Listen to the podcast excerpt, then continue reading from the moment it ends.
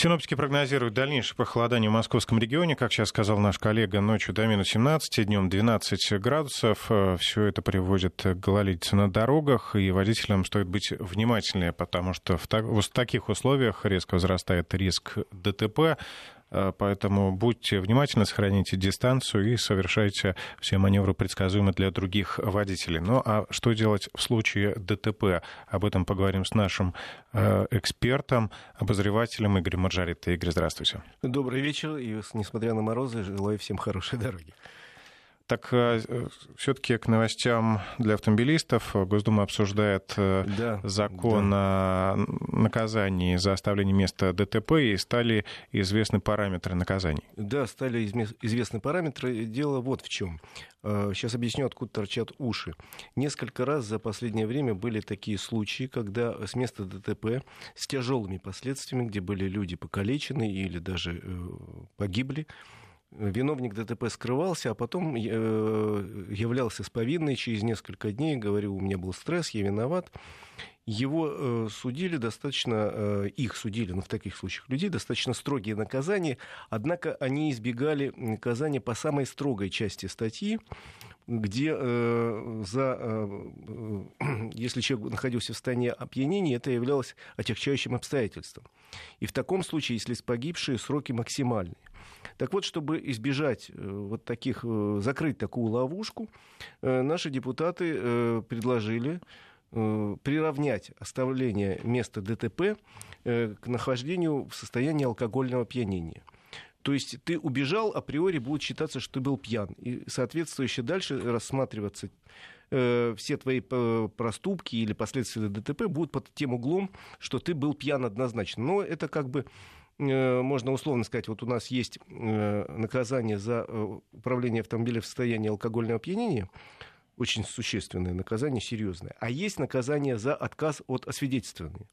Если человек отказывается, значит считается, что он сам признал, что он пьян, и наказание ровно такое же, как за то, что он управлял автомобилем в нетрезвом виде. Так и тут, если сбежал, так значит приравнивается. Если ты сбежал, с места ДТП, значит, будут считать, что пьян. Э, это, в общем, конечно, э, очень плохо, когда человек сбегает с места ДТП. Но э, в этом случае будет тяжелое наказание, максимальное наказание, только в том случае, если, еще раз говорю, ДТП серьезное, есть раненые и, не дай бог, погибшие. Тут как раз наказание будет максимальное, насколько я помню, до 9 лет. Поэтому вообще считаю людей, которые сбегают с места ДТП, негодяями априори. Но теперь наши законодатели поставили вот э, задачу усилить для них наказание. Может, кого-то это остановит и заставит осмотреться на ситуацию и сказать, да, я был виноват, простите меня, люди, простите меня. А я поясните буду... такую ситуацию. Если, допустим, да, э, нетрезвый водитель попал в аварию, ну, ничего серьезного, люди не пострадали, но машина, например, смятку, и сбежал. Также через два дня э, вернулся и сказал, я был в стрессе. Ну, э, я был в стрессе, но тут его будут еще дополнительно рассматривать с точки зрения пьянства. И он наверняка лишится права на полтора года и заплатит штраф, как э, человек, управлявший автомобилем в нетрезвом виде, во-первых. Но, во-вторых, он э, оплатит, если никто не пострадал, просто ущерб, нанесенный другим машинам. Угу. То есть это такой стимул... Ну, административное наказание. Да, да, да. Административное наказание в виде лишения прав. Мало не покажется. Ну и штраф 30 тысяч рублей за первый раз и 50 тысяч за второй раз. То есть э, у нас последовательно идет борьба с пьянством за рулем. Я тут ничего плохого, только хорошее вижу. Э, боюсь иногда, что перегнут палку, но пока вот ничего не могу возразить. В этой ситуации, еще раз говорю, поскольку считаю людей, которые убегают с места ДП, тем более, где есть раненые, а ты мог бы оказать помощь, этого за пределами моего понимания. Это люди как-то, ну, скажем так, никаким стрессом я их поведение объяснить не могу. Так что тут, э, в общем, возражать не буду. Когда будет принят закон? Я думаю, весеннюю сессию закон будет принят и достаточно быстро подписан. Вообще мы уже говорили, что в весеннюю сессию будет подписано несколько э, законов, касающихся э, вождения автомобиля, усиления наказаний. В том числе, видимо, будет подписан еще один закон, который э, относится к водителям, которые выезжают на дорогу выпивши. Это закон, я уже рассказывал, обещаю тоже принять весеннюю сессию, касается залога Э, если человек остановлен и вы выяснили, что он управляет автомобилем в нетрезвом виде, автомобиль сейчас э, по всем правилам отправляется на штрафстоянку, а водитель отсыпаться. Ну, дальше суд примет по его поводу решение. А дальше он отоспался, и на следующий день, пока суд же не принял решение, он может вернуться, взять автомобиль и поехать на нем дальше. А теперь предлагается ввести залог в сумме э, будущего штрафа 30 тысяч рублей. Этот залог вносится на специальный счет, и только после этого можно забрать автомобиль. Потому что говорят, что некоторые люди, которых э, суд потом лишил прав, а у нас двойное наказание за пьянство за рулем, это э, права на полтора-два года и 30 тысяч штрафа, многие люди права оставляют, а штраф не платят. Так вот, чтобы этого не было, решили вот взять эту сумму равную будущей сумме штрафа, она отправляется на специальный счет, и если суд принимает решение, что водитель был пьян, деньги отправляются в виде штрафа. Если суд принимает решение, что водитель был трезв, а это ошибочная была вся эта спецоперация, то тогда деньги ему возвращаются. Интересная система. Ну, я тоже ничего плохого в этом не вижу.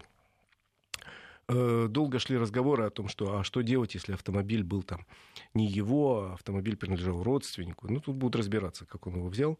Если с, благословения родственника, то, соответственно, та же самая процедура.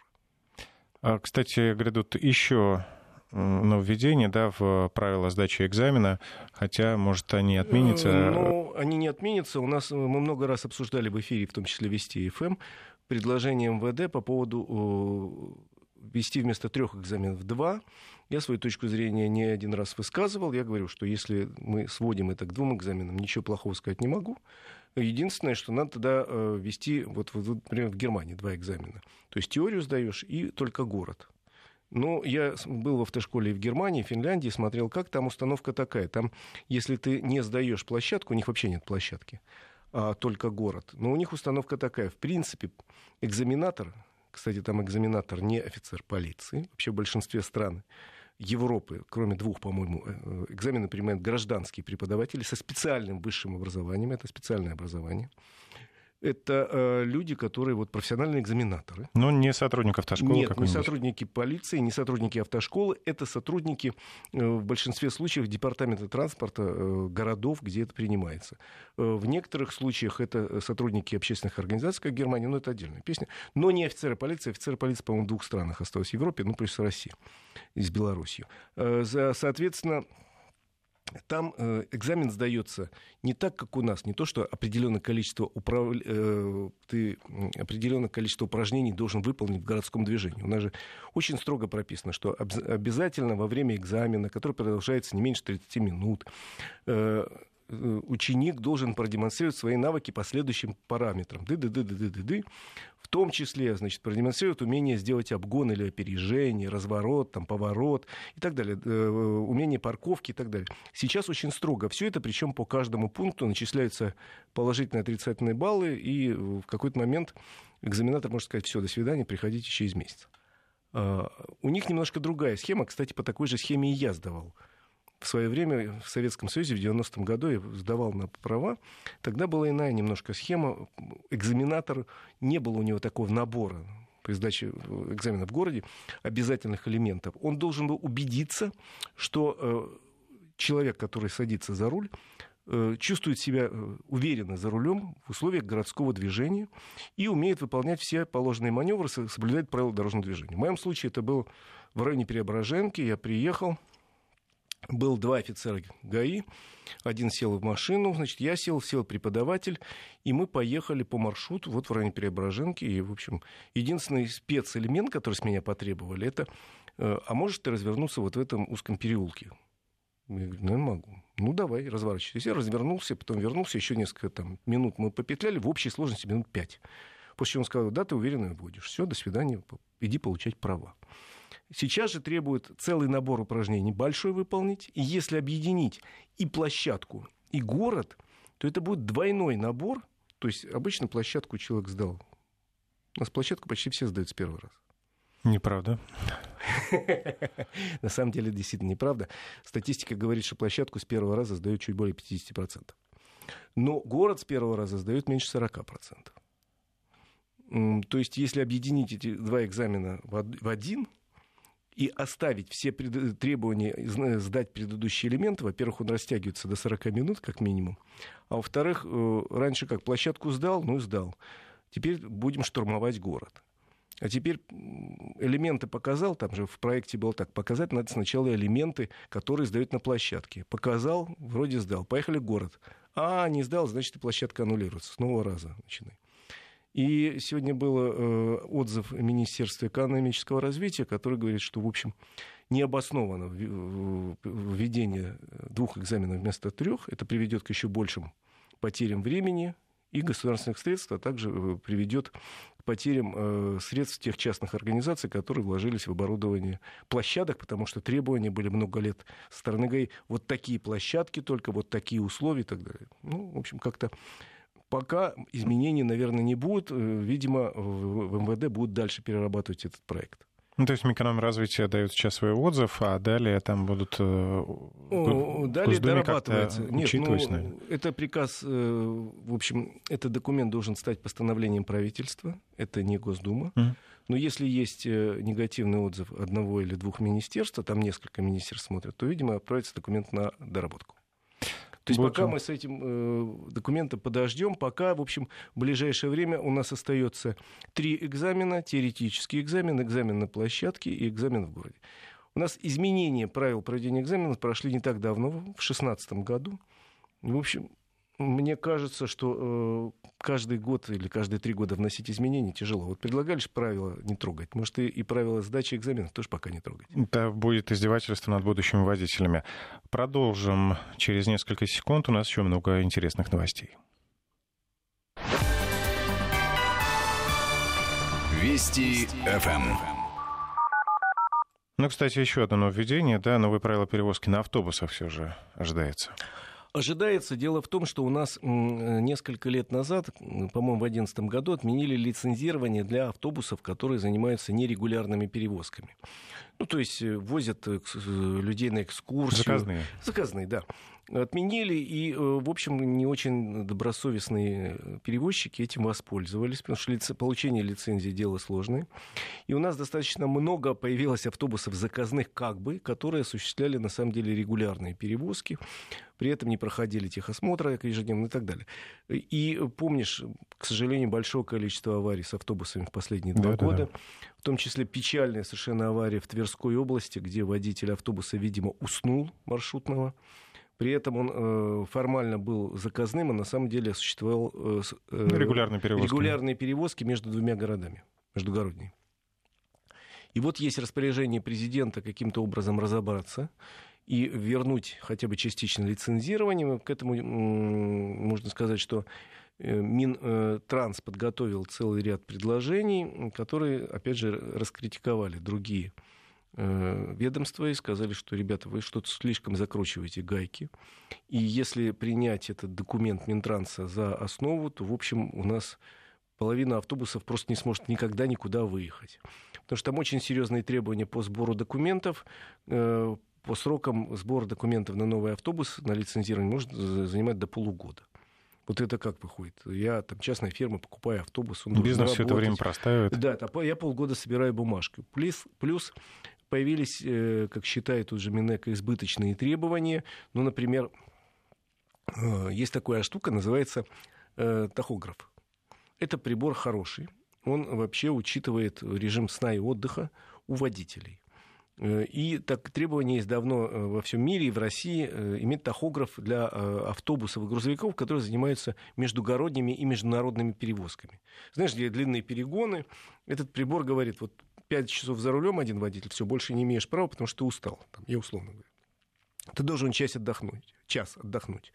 Там, или тебя должен сменить второй водитель.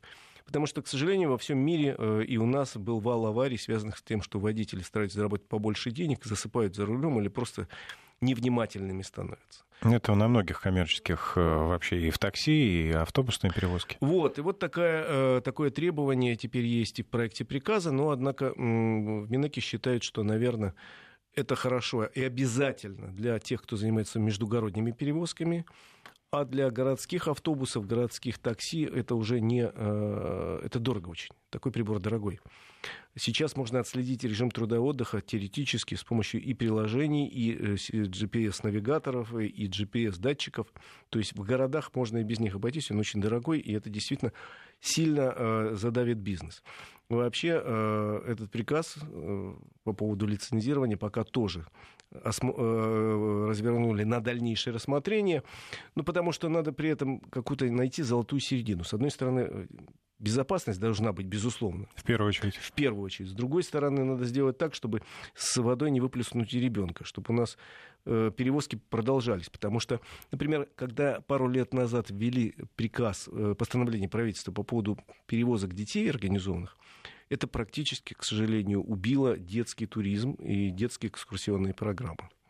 Потому что так сложно оформить документы на э, перевозку детей – так много сложностей, так много ограничений, что э, у меня, например, дети в школе, их теперь по городу на автобусе не возят, только на метро. И только где-то рядышком, ну, чтобы метро не потерялись. Потому что оформление бумаг на этот автобус занимает огромное количество сил и времени. Самое главное, нельзя ничего менять. Например, если записано, что водитель Пупкин, Водителя не поменяешь, даже Водителя если он заболел. Нельзя поменять. Если написано, что э, отвечает за детей там, преподаватель Иванова, все, Петрова ее заменить не сможет, если у Иванова там заболела мама, она не может уехать. Ну, там много деталей, просто говорю, это очень сложная грань, тонкая, э, и надо думать о безопасности, но при этом думать о безопасности детей тех же самых или пассажиров, а не о безопасности чиновников, которые часто пишут бумаги, чтобы вот, значит, вот, вот я вот все написал, вот теперь я так написал, что никто ко мне никаких претензий предъявлять не будет. Как президент сказал, нужно больше показывать реальных дел. Да, согласен совершенно. Ну, а теперь предлагаю немножко отвлечься от серьезного, да, Давай. более близких э, тем коснемся для автомобилистов, э, для тех, кто сейчас за рулем. Э, растет парк электромобилей в России, что удивительно. Хотя совсем недавно мы говорили о том, что он крайне мал, этот рынок, но парк автомоб... электромобилей все-таки вырос немножко. Парк автомобилей, я Объявите, могу насколько. скажу, парк автомобилей в 2018 году вырос в полтора раза по сравнению с тем, как он вырос Гигантские в 2017. темпы. Гигантские темпы. Я сейчас скажу цифры не а, относительные, а цифры абсолютные. Если э, в 2017 году в парке электромобилей появилось 95 новых машин за год, то в этом году 144, э, в 2018 году 144. То есть парк вырос на 144 автомобиля э, электрических. И это большой прорыв. Еще нету данных по общему объему парка электромобилей, но, думаю, он уже составляет не менее двух с половиной тысяч машин, что, конечно, большая цифра на фоне всего парка в 50 миллионов. Если это сейчас... какие-то сотые доли процента, на самом деле. Э, это уже не смешно, но, к сожалению, ситуация вот какая. На сегодняшний день электромобиль, если его продавать по его реальной цене, не будет иметь никакого спроса вот больше, чем в России, в любой стране мира. Э, и только в тех странах, где есть системы государственной поддержки, где человеку компенсируют часть затрат на покупку автомобиля, где ему компенсируют часть налогов, где у него э, снимают транспортный налог, где ему дают всякие льготы и преференции громадные, только там люди начинают покупать автомобили. А, вот второй вопрос, из каких денег вот компенсация идет этих зарплат, э, в смысле платы за автомобили, налогов? Из бюджета, конечно же, из бюджета большинства автомобилистов. Это все перекладывание из одной корзины в другую под пока еще не на 100% определенными э, улучшениями нашей жизни. А вот коротко, если, то, может быть, БУ автомобиль, электромобиль выгодно купить? Э, в принципе, есть регион, где у нас очень активно покупают БУ электромобили. Это Дальний Восток. Дело в том, что на вторичном рынке в Японии электромобиль стоит очень недорого и покупают на Дальнем Востоке. Там климат все-таки достаточно мягкий, длинный, э, лето, весна, осень, и там такие автомобили э, используются. Но, к сожалению, в других регионах это пока только игрушка для очень богатых людей, даже не второй автомобиль в семье, а какой-нибудь пятый. Ну и, как мы уже говорили, все-таки у нас в стране целесообразно использовать газомоторное топливо, да, более эффективно. Более интересно, во всяком случае. Спасибо, Игорь Маржаретта. А мы теперь встретимся с вами в воскресенье в программе «Автодетали». Спасибо, до встречи, хорошей дороги. Всем хорошей дороги.